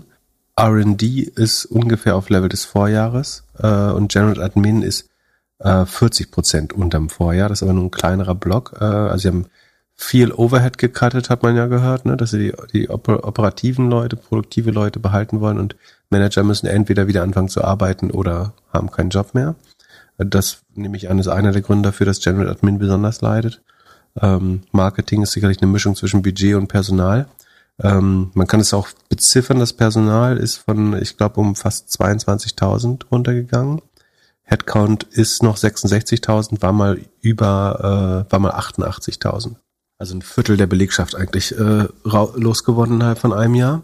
Man sieht sehr gut, du kannst trotzdem 23 Prozent wachsen mit weniger Leuten, zumindest jetzt erstmal kurzfristig. Äh, und vor allen Dingen sieht man, dass sich, also wir haben Umsatzwachstum von 23 Prozent, wir haben äh, zweieinhalb Prozent mehr Rohmarge durch Kosteneinsparung und die operativen Ausgaben sind um 13 Prozent gesunken insgesamt. Ähm, und dadurch verbessert, also verdoppelt sich dann die operative Marge von 20 auf 40 Prozent. Und 40 Prozent ist natürlich eine extrem gute operative Marge, die die wenigsten Unternehmen haben. Das ist fast so auf dem früheren Meterniveau wieder. Äh, ein Riesenschritt vorwärts. Ähm, Das Net Income, also nach Finanzergebnis und äh, Steuern, ist von 4,4 Milliarden auf 12 Milliarden um über 175 Prozent äh, gestiegen, also fast verdreifacht. Ähm, und der operative Cashflow hat sich verdoppelt, mehr als verdoppelt, von 9,7 auf 20,4 Milliarden. Und die spannendste Zahl finde ich eigentlich die, der Net Profit pro Mitarbeiter ist von 50.000 Dollar im Quartal auf 183.000 Dollar im Quartal gestiegen. Also statt statt 200.000 Pro Profit im Jahr macht ein Mitarbeiter bei der durchschnittliche Mitarbeiter in äh, Pace oder in Meta jetzt 183 über 700.000 äh, Profit äh, im Jahr. Also kompletter Kurswechsel. Ähm, Im Vorquartal hat man es noch nicht so gesehen, weil es viele Einmalaufwendungen für Restrukturierung gab. Das belastet kurzfristig dann ja die Ergebnisse, wenn man es nicht äh, irgendwie getrennt ausweist. Ähm, und jetzt schlägt das aber alles voll durch. Und jetzt fragt man sich, warum ist die Aktie trotzdem gesunken? Weil eigentlich sind das wirklich gute Zahlen. Ich würde auch sagen, überraschend gut. Ähm, und der Grund ist, also es gibt zwei Gründe, die sich nachvollziehen lassen, glaube ich. Äh, oder vielleicht drei. Also das, man könnte sagen, Meta ist 150 Prozent gelaufen dieses Jahr. Ähm, da haben Leute jetzt einfach auch Sell on Good News gemacht äh, und mitgenommen, was sie, was sie kriegen konnten. So der der Trade ist aufgegangen. Äh, die Strategie ist jetzt größtenteils ähm, durchgesetzt. Die Firma ist wieder fair bewertet ähm, und es gibt ja keine weiteren Kürzungen. Ähm, das ist vielleicht eine Lesweise. Das andere ist, äh, ist die CFO, Frau Lee, hat angekündigt, oder der Aus, beim Ausblick haben sie gesagt, dass das Q4 wieder nicht so gut werden könnte, ähm, weil es eine gewisse Zurückhaltung bei Werbetreibenden gibt. Äh, so, es stellt sich heraus, dass äh, Kriegsverbrechen und äh, Propagandabilder und was alles gerade geteilt wird in sozialen Medien, äh, ist kein schönes Umfeld für Advertiser. Also die, die Nachfrage oder diesen diese 23 Prozent Wachstum gegenüber dem Vorjahr, die man jetzt gesehen hat im Q3, ist man sich nicht ganz sicher, ob man das im Q4 auch wieder sehen wird, ähm, weil die Leute jetzt schon wieder vorsichtiger werden. Ähm, und wenn, solange du andere Möglichkeiten hast, wirbst du natürlich lieber in einem Umfeld, wo du das ausschließen kannst, dass äh, du eventuell dein Milchpulver irgendwie neben Bild von to toten Kindern äh, erscheint. Ne? Das ist halt aus Branding-Gesichtspunkt willst du das nicht assoziieren. Deswegen ist es sinnvoll in solchen Phasen äh, vielleicht auch das Werbebudget zu limitieren. Da, das ist die Vermutung äh, und das ist was, was Analysten dann so auch äh, so erzählen, warum es eventuell nicht so spannend oder warum die Aktie negativ reagiert. Und das dritte ist einfach, dass der Markt äh, gestern natürlich auch insgesamt oder am Mittwoch auch insgesamt, ähm, beziehungsweise am Donnerstag ist es ja, am Donnerstag auch insgesamt sehr verhalten war, äh, beziehungsweise äh, stark zurückgegangen ist. Ähm, und da konnte Meta ja dann auch nicht so richtig gegen den Trend äh, Gas geben. Aber ich finde, es sind äh, hervorragende Zahlen. Wenn man, also besser kannst du das Year, Year of Efficiency nicht, äh, glaube ich, durch, durchziehen. Wie gesagt, Viertel Personal abgebaut, ähm, Kosten 13 Prozent reduziert, dabei aber die Umsätze um 23 Prozent gesteigert, Cashflow, alle, alle Kennzahlen deutlich verbessert. Ähm, es hat auch kein nicht signifikant äh, Wachstum gekostet, Family of Apps User äh, wenn man den glauben kann, ist halt so, wie sie sie reporten. Wir wissen, da könnte es Dubletten äh, geben. Ähm, wachsen 7,2 Prozent. Äh, das sind Daily Active People, sie wachsen 7,2 Prozent gegenüber Vorjahr auf 3 Milliarden, über 3,14 Milliarden. Ähm, Facebook wächst angeblich noch 6 Prozent auch auf über 2 Milliarden. Ähm, oh, ja, also ich glaube schon, sehr, sehr gute Zahlen äh, von Facebook. Ähm, offenbar aber auch so, so erwartet und der Ausblick hat es dann so ein bisschen ver vermiest. Wobei, fairerweise, der, der Ausblick, das ist ja eigentlich ein kurzfristiger Effekt. So dieser Krieg wird halt in der Intensität. Ähm, und ich glaube, das ist was, was berechtigt. Du kannst sagen, es könnte schlimmer werden, wenn es zu diesem sogenannten Flächenbrand kommen könnte, aber ähm, dass Israel jetzt nicht über Monate den Gazastreifen äh, zubomben kann, ist ja auch relativ klar. Von daher fände ich das eigentlich ähm, jetzt keine so gute Begründung. Dann würde ich eher sagen, prinzipiell hat sich die Ertragslage von Meta sehr gut, sehr stark verbessert. Ähm, und das ist ja ein andauernder Effekt erstmal, ähm, mit allen Problemen, die Meta strategisch hat, aber ähm, kann man gucken, was kosten die eigentlich? 770 Milliarden ist äh, Meta noch wert, sechsmal Umsatz, 17 Mal Gewinn. Ja, bei 27 Prozent Wachstum kannst du, äh, 23, schon 23 Prozent Wachstum kannst du natürlich sagen, das ist jetzt nicht unmöglich teuer. Ähm, heute geht's auch schon wieder ein bisschen hoch. Ähm, das sind, glaube ich, so die Beweggründe. Äh, Noch Fragen dazu? Nee.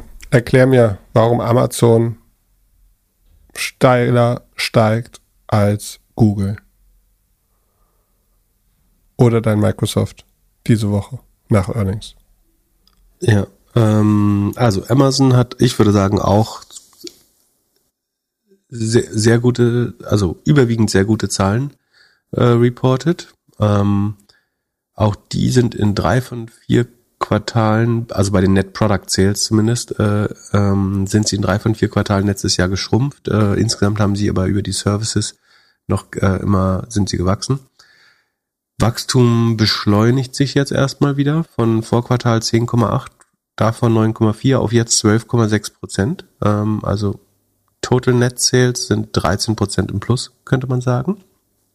Das ähm, ist eine Verbesserung der Lage. Man könnte jetzt auch langsam davon sprechen, dass E-Commerce sich eigentlich erholen müsste, wobei es ja gar nicht so stark vom E-Commerce getrieben ist bei Amazon, aber obwohl doch schon.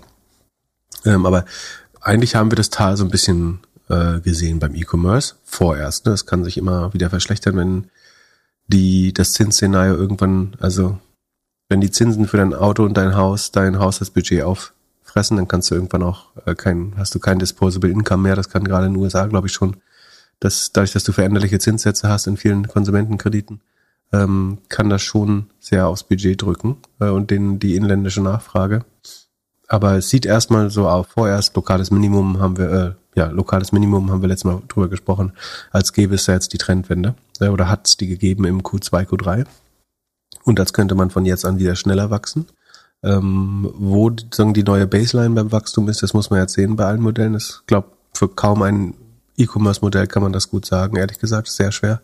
Also Amazon die letzten zwei Quartale auch von Einsparmaßnahmen natürlich geprägt. Äh, auch Amazon hat 27.000 Leute gehen lassen, noch ein bisschen mehr als Facebook, hat natürlich auch mehr Potenzial dafür. Ähm, die, die Warehouse-Worker und Saisonkräfte schwanken natürlich sowieso stark, aber es waren, glaube ich, äh, über 20.000 Corporate Shops äh, von den 300.000, die sie haben, äh, die sie haben gehen lassen. Dadurch ist sind die operativen Kosten auf den niedrigsten Wert oder das, das Wachstum der operativen Kosten ist auf den niedrigsten Wert seit ja, Menschengedenken äh, gewachsen bei Amazon. Ähm, es sind nur noch sechs Prozent Wachstum bei den operativen Ausgaben. Und da muss man jetzt sagen, da gehört natürlich Fulfillment und sowas auch dazu. Das, da kann man gar nicht, also da auf negatives Wachstum, also Kosten zu sparen, ist gar nicht so einfach. Relativ gesehen zum Umsatz haben sie da Kosten gespart. Also die Fulfillment-Quote, Sekunde, das ist hier ganz unten auch in einem Sheet drin. Fulfillment als Anteil des GMVs ist nochmal 0,7 Prozentpunkte runtergegangen. 70 Basispunkte von 12, das sind eigene Berechnungen, die müssen nicht stimmen, aber äh, 12,2 auf 11,5 äh, anteilig. Fulfillment. Also das, auch das wird, wird günstiger. Bei Marketing hat man sogar äh, in absoluten Zahlen gespart, also Marketingquote ist auch nochmal deutlich runtergegangen. General Admin minus 16 Prozent gegenüber dem Vorjahr. Und auch bei den Cost of Sales äh, hat man, die sind äh, relativ gesehen günstiger geworden, so dass äh, die, der Rohertrag sich verbessert hat. Und zwar ähm, von zuvor 44,7 auf jetzt 47,6 Prozent, fast, fast drei Prozentpunkte über dem Vorjahr, ähm, weil die Kosten langsamer wachsen als der Umsatz steigt. Und ja, so also das klingt jetzt alles wie kleinere Effekte so, nur drei Prozent mehr, also drei Prozent mehr Rohmarge ist für Amazon, ähm, also da geht es um 10 Milliarden. Aber ähm, das klingt jetzt alles nicht so viel. Gesamtwachstum 13 Prozent, äh, Marge drei, ungefähr drei Prozentpunkte besser und OPEX steigen nur noch mit sechs Prozent. Aber durch sagen, die, die schiere Masse und den operativen Hebel von Amazon bedeutet das den Unterschied zwischen zweieinhalb Milliarden äh, operativen ähm, Einkommen vor einem Jahr und über elf Milliarden jetzt. Also das Operating Income hat sich um mehr als 300 Prozent gesteigert, hat sich mehr als vervierfacht. Letztes Jahr waren zweieinhalb Milliarden, jetzt elf Milliarden. Das ist schon enorm. Äh, noch mehr, wenn man auf den Free Cashflow ist ja eigentlich die Kennzahl, auf die äh, Amazon am meisten schaut. Und der ist, Sekunde, Free Cashflow ist von, auf, auf Basis der letzten zwölf Monate war er minus 20 Milliarden letztes Jahr. Jetzt ist er bei plus 21 Milliarden. Also 40 Milliarden Unterschied im Free Cashflow. Ähm, oder Free Cashflow Marge war letztes Jahr minus vier Prozent, jetzt ist es plus vier Prozent, äh, einfach gesagt. Inventar hat man ein bisschen abgebaut, relativ gesehen zum Umsatz. Ähm, also es spricht auch sehr krasse Kostendisziplin daraus. Äh, wie gesagt, man wächst wieder schneller. Und dann schauen wir mal in die Geschäftsbereiche. Ähm, also einmal geografisch kann man ja unterteilen. Ähm, Amerika ist wieder deutlich profitabel, macht fünf Prozent operative Marge. Ähm, das ist aber das gesamte Amerika-Geschäft, inklusive, ah nee, nicht inklusive Cloud, aber also alle Services. Und International ist quasi Break-Even. International hat letztes Jahr noch 2,5 Milliarden Verlust gemacht, äh, minus 9 Prozent Marge war das. Ähm, und ist jetzt bei 100 Millionen Verlust. Das ist sagen, an Amazon-Verhältnissen gemessen nichts, also eigentlich fast Break-Even ähm, international. Wahrscheinlich hätte man gern Break-Even geschafft, aber es ist ja auch Quatsch zu sparen, wenn man äh, gute Investitionsprojekte hat. Und dann, äh, und das ist natürlich das, was jetzt auch, auch hier wieder wichtig war, AWS, das Cloud-Hosting-Geschäft von Amazon, das hat sich stabilisiert. Das ist mal gefallen von im letzten Jahr waren wir, haben wir das letzte Jahr begonnen bei 37 Prozent, ist dann 33, 27, 20, 15 bis auf 12,2 Prozent runtergegangen. Ähm, also hat sich gedrittelt das Wachstum. Und jetzt ist man von 12,2 Prozent Wachstum auf 12,3 Prozent Wachstum äh, gekommen. Also stabilisiert, wobei man sagen muss, bei Google sah es ja genauso aus letztes Jahr und dann sind sie nochmal 6 oder 5,5 Prozent abgerutscht beim Wachstum. Also ähm, es sieht aber so aus, als hätten die meisten Firmen ihre AWS-Sparmaßnahmen jetzt abgeschlossen. Und netto, also AWS ist immer gewachsen, aber 12 Prozent ist natürlich für sagen eine Cutting-Edge-Technologie ähm, jetzt wenig, äh, wenig Wachstum gesehen, aber es deutet sich ein, ein Tal an. Wie gesagt, es kann trügerisch sein wie bei Google, aber es sieht erstmal so aus, als wäre der Boden gefunden. Man hofft natürlich, dass es wieder auf eher 20 Prozent hochgeht, äh, sicherlich bei Amazon. Gut ist, dass sie ihre operative Marge verbessern konnten. Google hat ja auch weniger Profit gemacht, also ist nicht nur langsam gewachsen, hat auch weniger Profit gemacht. Amazon hat äh, 4 Prozentpunkte Marge rausgeholt. Letztes Jahr 26,3 Prozent. AWS-Marge, dieses Jahr 30,3 Prozent. Ähm, sie mussten nicht ihre Preise irgendwie deutlich billiger machen, um das zu halten, sondern haben durch Kosteneinsparung vielleicht auch das äh, teilweise gelöst. Und so hat, sind sie quasi so schnell gewachsen wie im Vorquartal, ähm, nicht weitergefallen.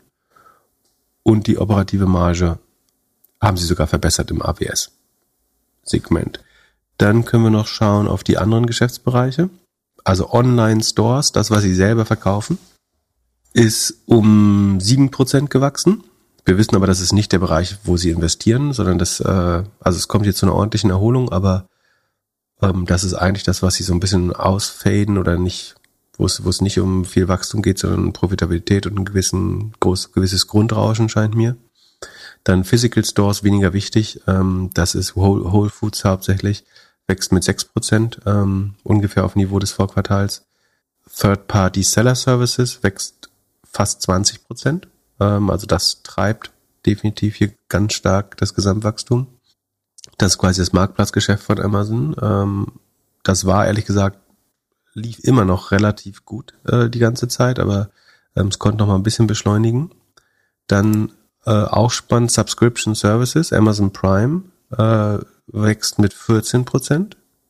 Auf jetzt inzwischen erst erstmal 10 Milliarden pro Quartal Umsatz mit Amazon Prime, also 40 Milliarden Runrate ähm, aufs Jahr gesehen. Gute Wachstumsrate, teilweise Preiserhöhungen haben wir alles äh, gesehen.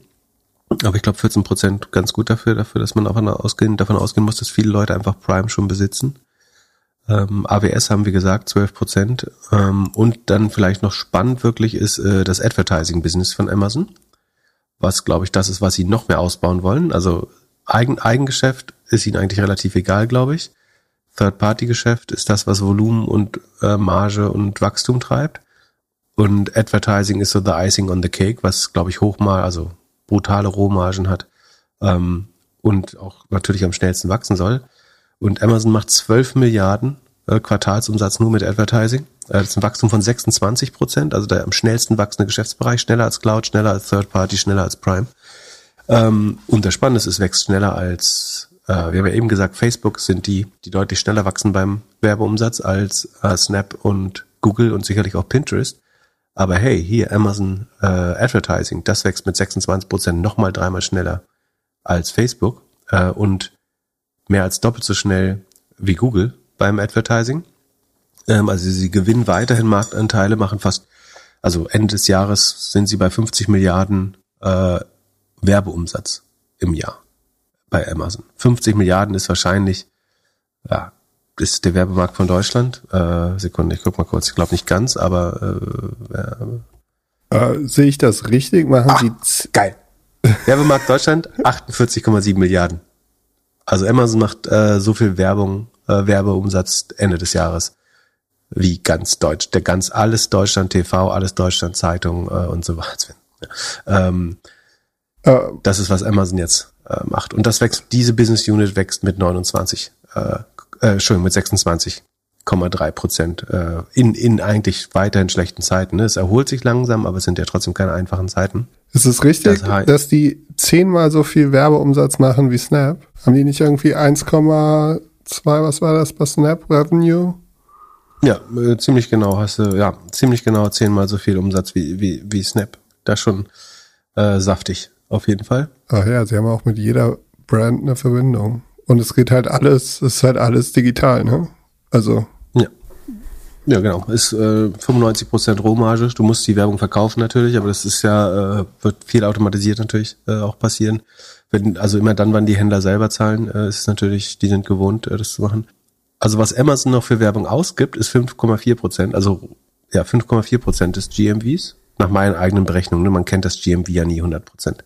Ähm, aber ich will es jetzt auch nicht nur zum Revenue rechnen, weil dann wirkt es zu hoch. Äh, aber also was Amazon ausgibt, ist 5,4 Prozent des von mir errechneten GMVs und was sie erhalten an, an Werbung ist 6,2 Prozent. Also sie haben einen Werbemotor irgendwann, wo sie wahrscheinlich 10 Prozent des Umsatzes mit Werbung machen ähm, beziehungsweise das machen sie ja schon jetzt. Äh, zehn äh, Prozent des Umsatzes machen sie schon jetzt mit Werbung. Ähm, das kann man auch nochmal sagen. Sie machen eigentlich, ja, zehn Prozent, äh, ja, sie nähern sich zehn Prozent des Umsatzes mit Werbung. Ähm, und gleichzeitig geben sie aber nur äh, weniger selber für Werbung aus. Ist auch ein nettes Flywheel.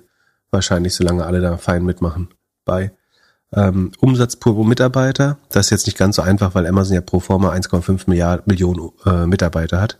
Ähm, und da man sagen, wir kriegen das nicht getrennt, Co Corporate Employees und Warehouse Worker, aber der Umsatz äh, pro Quartal pro Mitarbeiter ist von äh, 82.000 auf 95.000 gestiegen. Also auch die Effizienzmaßnahmen haben hier sehr gut gefruchtet.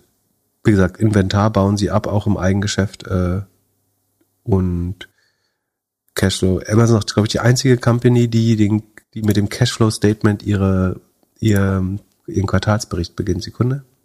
Ja, also normalerweise kommt, so bei ganz alten Firmen kommt die Bilanz zuerst, also das, ähm, das Balance Sheet. Ähm, bei den allermeisten kommt das Income Statement zuerst, die P&L äh, oder äh, Gewinn- und Verlustrechnung. Äh, und bei Amazon ist einfach, die fangen mit, ähm, mit der Kapitalflussrechnung an, was äh, relativ äh, untypisch ist. Also in all den Berichten, ich lese ja ein paar Berichte, aber äh, mache nur. Und wenn du die, die, die, die Earnings Slides sind ja auch die trocken, also es sehen ungefähr so aus wie die äh, Vorlesung von Professor Heinemann, würde ich sagen, oder von Florian Heinemann.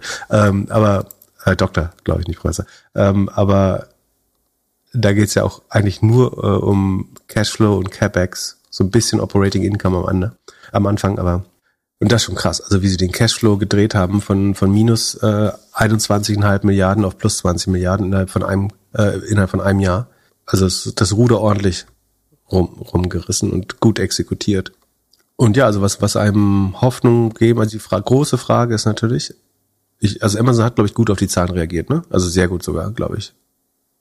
Ja, Sekunde. Plus sieben Prozent. Kam gestern Abend, ich würde über plus fünf Prozent schätzen, ja, sieben Prozent hoch. Und also was, was Hoffnung gibt, ist auf jeden Fall das Werbegeschäft weiterhin, dass Prime weiter wächst, so relativ mühelos scheinbar. Dass dieses Ablösen des Eigengeschäft mit Third-Party-Seller-Services und mit Advertising. Ähm, also ich glaube, warum warum muss man eigentlich das Third-Party-Geschäft so weiter ausbauen? Ähm, natürlich, weil wenn ich selber der, der Verkäufer bin, dann muss ich auch selber der Werbetreibende sein. Hole ich aber die ganzen Leute auf die Plattform, ähm, hole ich natürlich mit jedem Händler, den Amazon auf die Plattform holt, holen sie auch einen Werbetreibenden auf die Plattform. Ähm, deswegen musst du eigentlich dafür sorgen, dass mehr als 50 Prozent der Umsätze von also es ist ja weit mehr, aber ähm, also das eigentlich muss dafür sorgen, dass 80 Prozent der Umsätze mindestens von ähm, Third-Party-Services kommen, ähm, damit du äh, auch damit die die die Werbetreibenden automatisch äh, hast und genug Konkurrenz aufbaust, dass die Händler sich gegenseitig jeden Kunden und jeden jeden Augapfel abkaufen müssen. Ähm, von daher ist das, das könnte zumindest eine Erklärung dafür sein, warum sie ähm, ihr Eigengeschäft gar nicht mehr so fördern äh, obwohl sie ja ausgerechnet dafür ja besonders, an, besonders angegriffen werden für die Amazon Basics und so weiter. Aber viel spannender ist ja, dass, dass andere Leute sich auf ihrer Plattform zerfleischen und sie quasi der Waffenhändler dafür sind, weil sie Platzierung und Werbung äh, verkaufen an, an OEMs, an Hersteller, an Händler, an äh, Vendoren und äh, was auch immer. Also meinst du, Jeff Bezos ist happy mit Andy Jassy als CEO jetzt endlich? Hat er den, den Laden umgedreht? Umgedreht halte ich für ein bisschen zu optimistisch. Ähm, ich hätte ja bis heute, also ich bin sehr, ja, sehr zufrieden mit meinen, also ich habe nicht viele Sachen richtig gemacht, aber Amazon zu verkaufen und stattdessen Microsoft zu kaufen vor, was, wie lange ist es her, inzwischen anderthalb Jahren oder so, ähm, das war sehr schlau. Äh, ich glaube, von jetzt an werden die sich vielleicht nicht mehr so stark unterschiedlich entwickeln. Äh, ich würde aber trotzdem bei Microsoft bleiben, um das auch ganz klar zu sagen. Aber ähm, Amazon sieht jetzt auf jeden Fall wieder gesünder aus. Ähm, also äh, ich, würd, ich guck mal, wie die sich dieses Jahr entwickelt haben. Aber ich glaube, hättest du jetzt vor, vor drei Monaten Amazon, wärst du da wieder eingestiegen, hättest du wahrscheinlich nicht so viel falsch gemacht. Year to date 50 Prozent.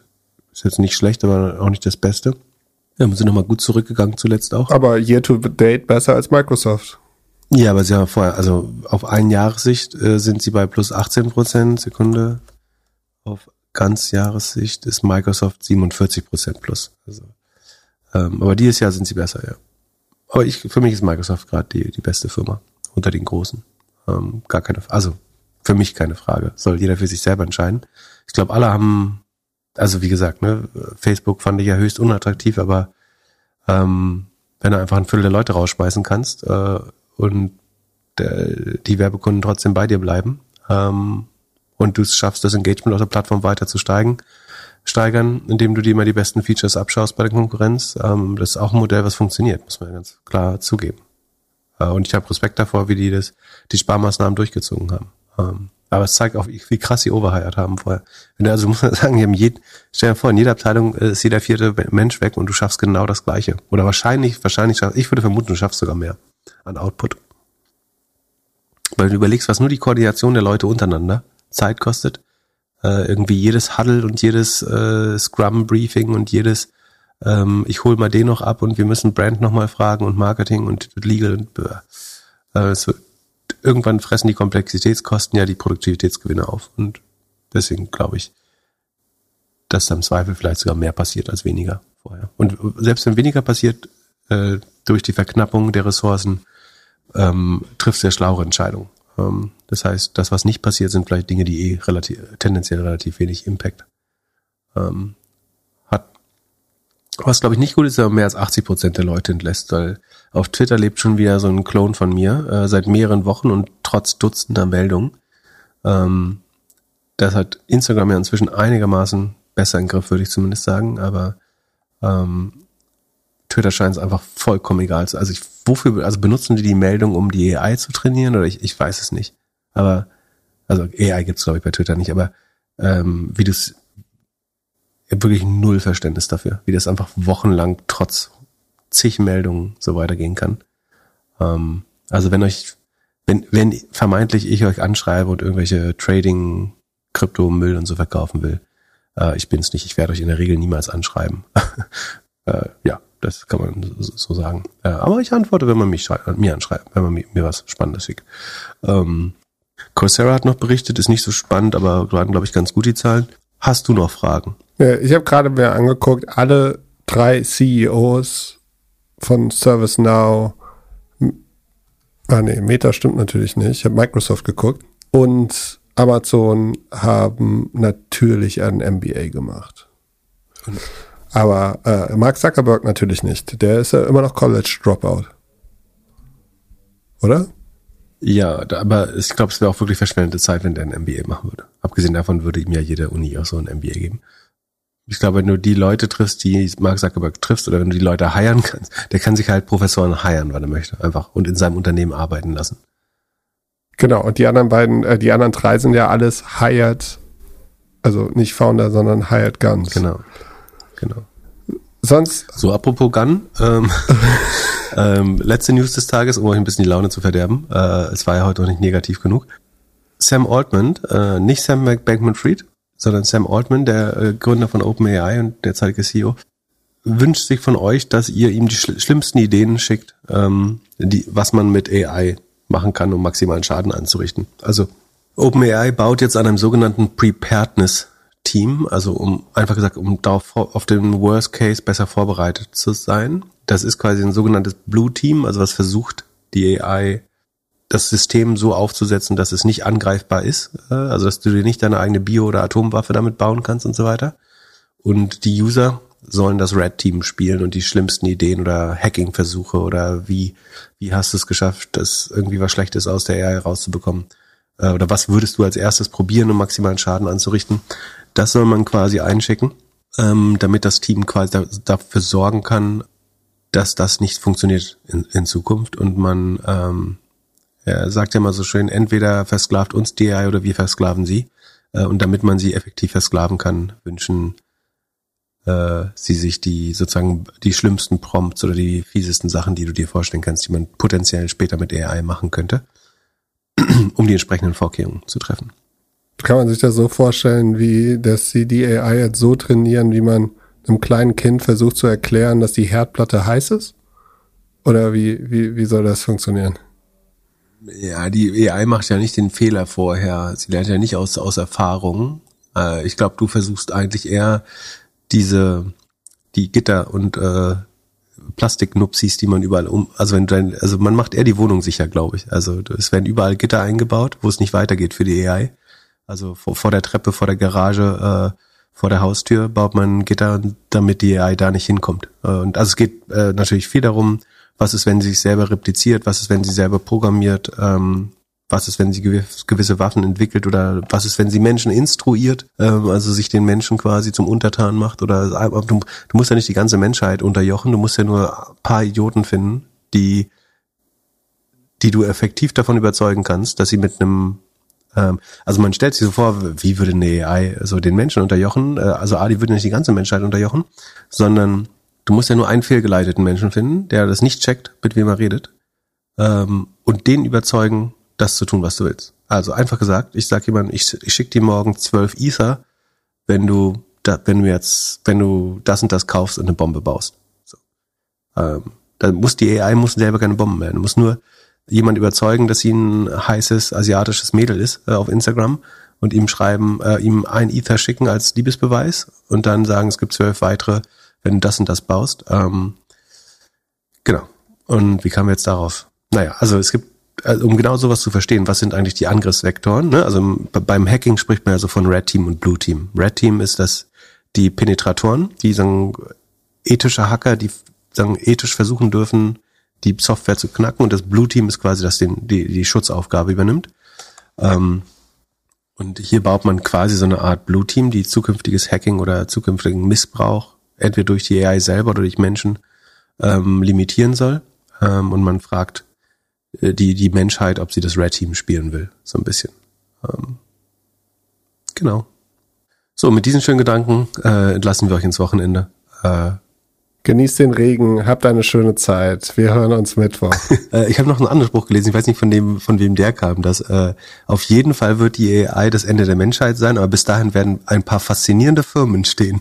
das fand ich auch, äh, das ist der noch, der noch bessere Gruß ins Wochenende eigentlich. Also freut euch auf die faszinierenden äh, Firmen. Ja, ich bin gespannt, was für ein AI-Pitch du dieses Wochenende bekommst und was du davon hältst. wünsche allen ein schönes Wochenende. Bis Mittwoch. Peace. Ciao, ciao. Der Doppelgänger Tech Talk Podcast ist ein Projekt von Philipp Klöckner und Philipp Glöckler, recherchiert von uns und produziert von Jan aus dem Off. Weiter diskutieren kannst du in unserer Doppelgänger Discord Community. Fragen und Anfragen kannst du uns gerne per Mail an podcast.doppelgänger.io schicken. Unsere aktuellen Werbepartner findest du in unseren Shownotes. Vielen Dank, schönes Wochenende und bis Mittwoch.